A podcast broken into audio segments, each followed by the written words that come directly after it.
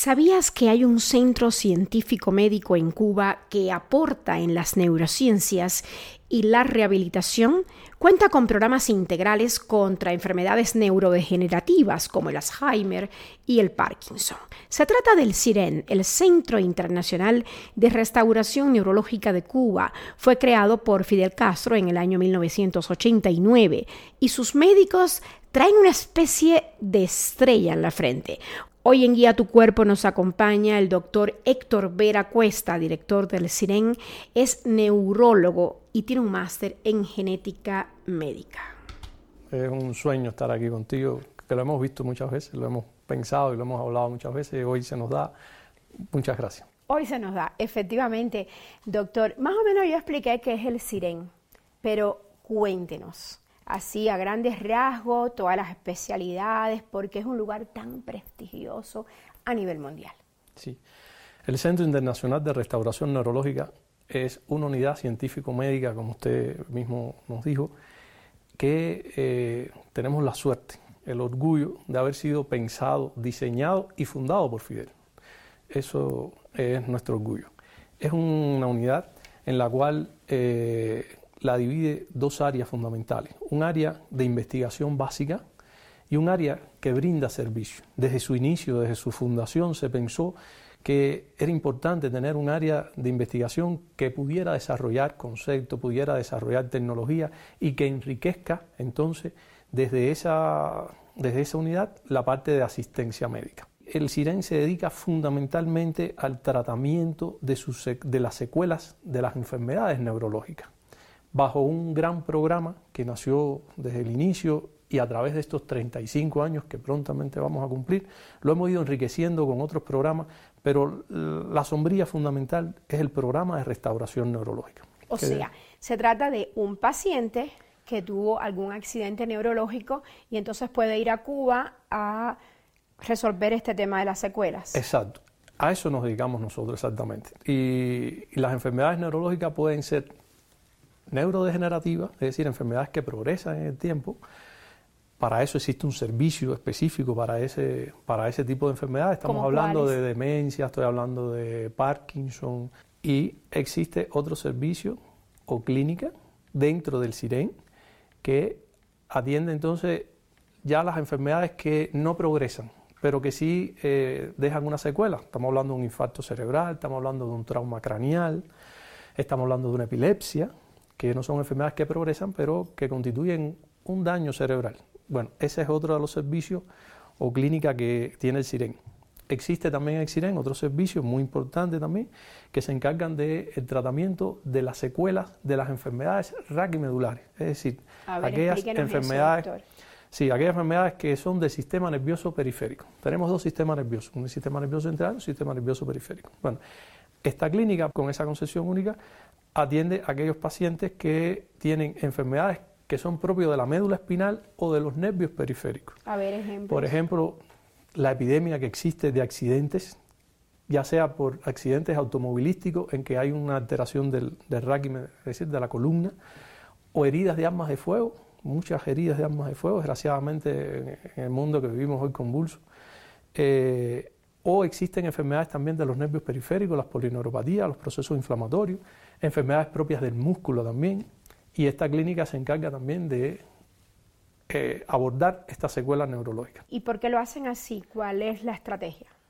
Porque buscamos la especialización de aquel personal que atiende a estos pacientes, desde la, eh, la enfermera, el médico, hasta la propia pantrista que le brinda los alimentos, no es lo mismo una enfermedad de Parkinson, no es lo mismo un paciente con una enfermedad cerebrovascular, conllevan unas atenciones diferenciadas y termina el centro también con otro servicio o clínica que es la de neurología infantil, en la cual vemos todas las enfermedades de la infancia, es decir, las enfermedades neurológicas de la infancia que, dejan secuelas en la vida. Es decir, esa resume las que son neurodegenerativas, las que son del, trastorno del desarrollo o son las del sistema nervioso periférico, ahí la atendemos todo. ¿Todas son enfermedades con las que nacen los niños o son enfermedades adquiridas o hay de dos? Hay, eh, pueden ser de, de las dos variantes, es decir, hay muchas enfermedades con las cuales ya se nace por una por una alteración genética, pero hay otras enfermedades que también van apareciendo en el curso de la vida y son adquiridas también. en los niños también vemos muchos accidentes también de, tránsito, secuelas de malformaciones cerebrales, etc. Eh, y pueden, pueden haber las dos cosas. Y por último, un servicio de neurocirugía, que es aquel que, eh, es decir, no hacemos toda la neurocirugía, nosotros hacemos una cirugía más especializada, una cirugía que tiene que ver, que se le clasifica como mínimo acceso, pero tiene que ver con, con, con localizar estructuras cerebrales profundas para estimularlas o hacerle una lesión, una ablación, que es como se llama, y mejorar determinada condición de una enfermedad neurológica. Doctor Vera, ¿y qué otros aportes? Es el método, la forma en que trabajan las secuelas neurológicas de los pacientes. ¿En qué se diferencia de otros lugares, de otros países? En cualquier otro país del mundo, un paciente, vamos a poner un ejemplo, una enfermedad cerebrovascular, un infarto cerebral. El paciente, después que pasa la etapa aguda, el neurólogo le recomienda un tratamiento y lo envía hacia un especialista que puede ser un fisiatra.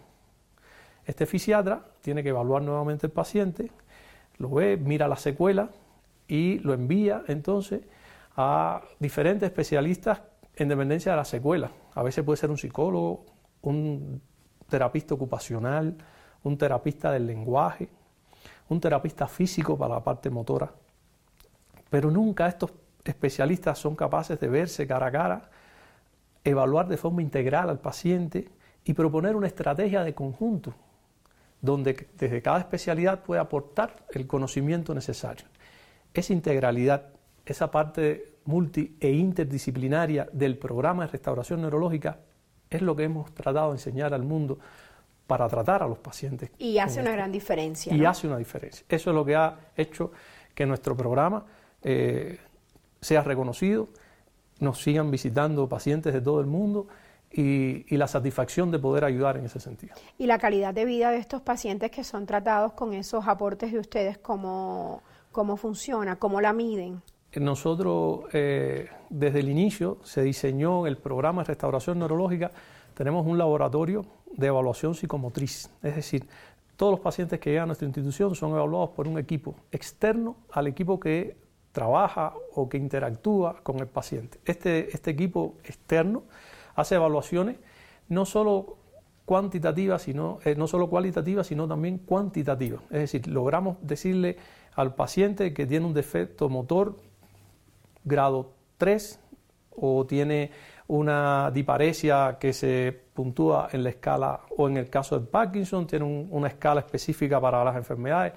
Y luego del tratamiento en nuestro centro, este paciente vuelve a ese laboratorio y ellos como evaluadores externos vuelven a, evaluar el paciente y podemos decirle al paciente, no solo mejoraste un poquito la marcha o mejoraste un poquito eh, tus habilidades de la vida diaria, no, lo podemos decir en la escala de actividad de la vida diaria o en la escala de UPSR, usted tenía una evaluación tanto, usted está saliendo del SIREN con una evaluación tanto y usted le permite entonces hacer esto, esta y estas actividades que no podía hacer anteriormente. Eso yo creo que también es una fortaleza y una forma de ver la, secuela neurológica en la enfermedad. Definitivamente. Doctor Vera, ¿y todos los problemas eh, o secuelas que se abordan eh, ahí en el SIREN, todos se resuelven con cirugía? No. Eh, de hecho, creo que luego que el paciente es evaluado una semana por este grupo multidisciplinario, si, si, merita ser evaluado por cirugía, si la enfermedad de Parkinson lleva a un grado en la cual ya los medicamentos son insuficientes o tiene alguna de las complicaciones por el uso del medicamento, o si es un paciente epiléptico en el cual se le hace muy difícil el control con medicamentos, entonces ese paciente sí lleva criterio. Pero lo fundamental del centro es el abordaje, la evaluación y el tratamiento neurorestaurativo. Ah, ¿puede incluir la epilepsia, puede incluir la cirugía? Sí, pero solo aquellos que necesiten ese proceder. Usted habló de la cirugía de mínimo acceso. Es muy importante que la cirugía neurológica sea de mínimo acceso.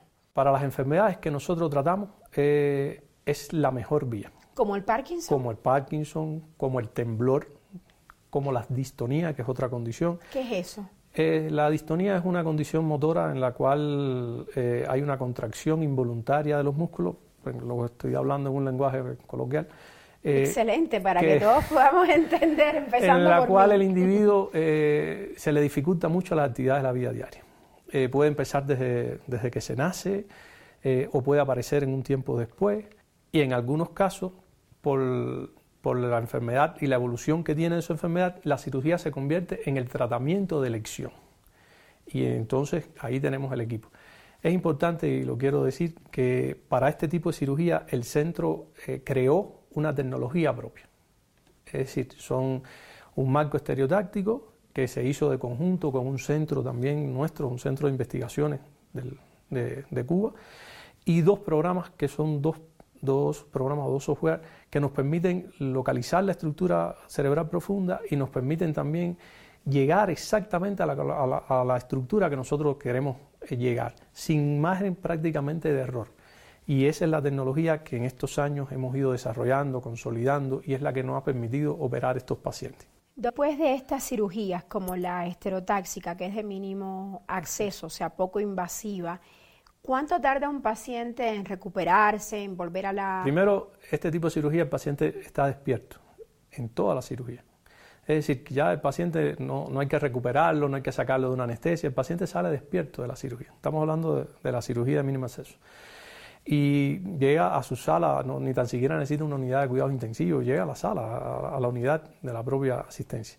Y eh, en pocas horas ese paciente eh, puede estarse alimentando, al otro día está el paciente caminando y, en poco tiempo, una o dos semanas, podemos estar ya en el proceso también de rehabilitación, porque la cirugía no es para curar la enfermedad. La, cirugía, a ver, a ver. la cirugía lo que hace es que en el caso de la enfermedad de Parkinson disminuye los síntomas prácticamente al inicio de la enfermedad, con lo cual estamos haciendo que el paciente prácticamente comience su enfermedad de cero. Muchos de ellos ya no necesitan medicamentos luego de la cirugía. Algunos van a necesitar medicamentos, pero una dosis muy, muy pequeña. Es como si le retrocediéramos la enfermedad unos 10 años aproximadamente. ¿Y cuál es el momento idóneo para practicar esta cirugía, digamos? El momento óptimo para la cirugía depende de la evolución del paciente y de los síntomas que tenga el paciente. El paciente generalmente después de los 5 años ya comienza con complicaciones propias del medicamento. Haciendo determinados ajustes se puede eh, lograr eh, controlar. Pero hay pacientes que ya a los 6, 7 años necesitan de esta cirugía. Hay pacientes, depende de la evolución, hay pacientes que hasta los 10 años pueden estar con medicamentos, sobre todo depende mucho de la edad de comienzo de la enfermedad, que suele ser después de los 50, 60 años aproximadamente. Y, también depende de, de la susceptibilidad que tenga el paciente al uso propio del medicamento. ¿Y cuando la cirugía no es una opción? ¿Cuando la enfermedad está muy avanzada del Parkinson me refiero, o siempre es una opción esta cirugía esterotáxica? Siempre es una opción, siempre es una opción, excepto que el paciente tenga una edad muy avanzada, después de los 80 años, por ejemplo, o eh, sobre todo la edad o que tenga alguna otra comorbilidad. Pero generalmente otras enfermedades, eh, que sea hipertenso, diabético, descompensado, esos procesos generalmente son los que limitan a la, a la cirugía. ¿Cómo llegan los pacientes? Digo, vienen de muchísimos países, por ejemplo, aquí de México. ¿Cómo un paciente lo contacta a usted o a alguna, alguna personalidad del SIREN para decir tengo problemas de Parkinson, epilepsia, etcétera, etcétera, y quiero ser tratado? El SIREN de hace muchos años ha tenido contratos con emisores de, de pacientes de todo el mundo. Por ejemplo, en México actualmente tenemos la empresa Multisalud de Cuba, en la cual hace la captación de pacientes, nos envía el expediente con toda la enfermedad del paciente. Esa información es evaluada por un equipo de personas que decide si el paciente tiene o no criterio para ir del SIREN. Un equipo de especialistas. Un equipo de especialistas que lo conforman los que trabajan en las propias clínicas. Si es un paciente infantil, bueno, es el equipo de neurología infantil el que da esa respuesta. Si es un paciente con una enfermedad de Parkinson, son los especialistas en la enfermedad de Parkinson que dan esa respuesta. Y después que veamos que haya criterio, que podamos ayudar al paciente, solo así en ese momento es que le indicamos que puede venir. No hacemos nada llegar al centro sin, que tenga criterio nosotros estemos seguros y conscientes que puede mejorar y que su condición le permita hacer el viaje. Que también hemos ido desarrollando otros programas que se han ido, ido complementando estos dos grandes programas. Por ejemplo, hoy también en el SIREN hacemos el estudio de sueño, es uno de los programas líderes donde hacemos la evaluación, según, por ejemplo, según la estadística mundial, uno de cada tres individuos tiene un trastorno del sueño. Con lo cual, entre todos los que estamos aquí debemos haber tres, cuatro que dormimos mal. Y entonces hemos diseñado también un programa para estudiar y tratar los trastornos del sueño. Que, Esa es una buena noticia. Que nació también con este programa Revioger y complementa este programa Revioger. También hemos estado desarrollando la estimulación cerebral no invasiva. Es un método que ha estado en los últimos años de moda, eh, en la cual estimulamos determinada área del cerebro para determinada condición que querramos. Lo hemos hecho en pacientes con determinada condición física de espasticidad, lo hemos hecho en los niños con trastorno de déficit de atención con hiperactividad, lo hemos hecho en el autismo, que es una de nuestras líneas de investigación, el autismo, lo hemos hecho en pacientes con enfermedad de Parkinson, lo hemos hecho en adicciones y eh, es de las, decir, de, las terapias que hoy estamos ofreciendo como parte de ese desarrollo de estos 35 años del CIREN. Es decir, que además del programa de restauración neurológica y el programa de Revioger, el programa de restauración biológica general, hay otros programas que se han ido diseñando también para complementar y mejorar la calidad de vida de los pacientes. 35 años de historia. Impresionante. Bueno, y los que faltan por contar. Aplaudo el trabajo de cada médico, de cada investigador y de cada trabajador del SIREN, tal cual lo quiero dejar bien claro porque ya son más de 100.000 pacientes de un centenar de países los que se han tratado con excelentes resultados, además, en esta prestigiosa institución cubana. Soy Aisa García, los espero el próximo martes en Guía tu Cuerpo, un podcast de Telesur TV que está en las principales plataformas digitales de audio. Puedes escuchar más sobre este y otros temas en mi canal de YouTube que es Aisa García, como mi nombre. También publico los programas en cuentas de ex como arroba Isa Entrevista y arroba Aisa Telesur. Cuide su cuerpo, que solo hay uno.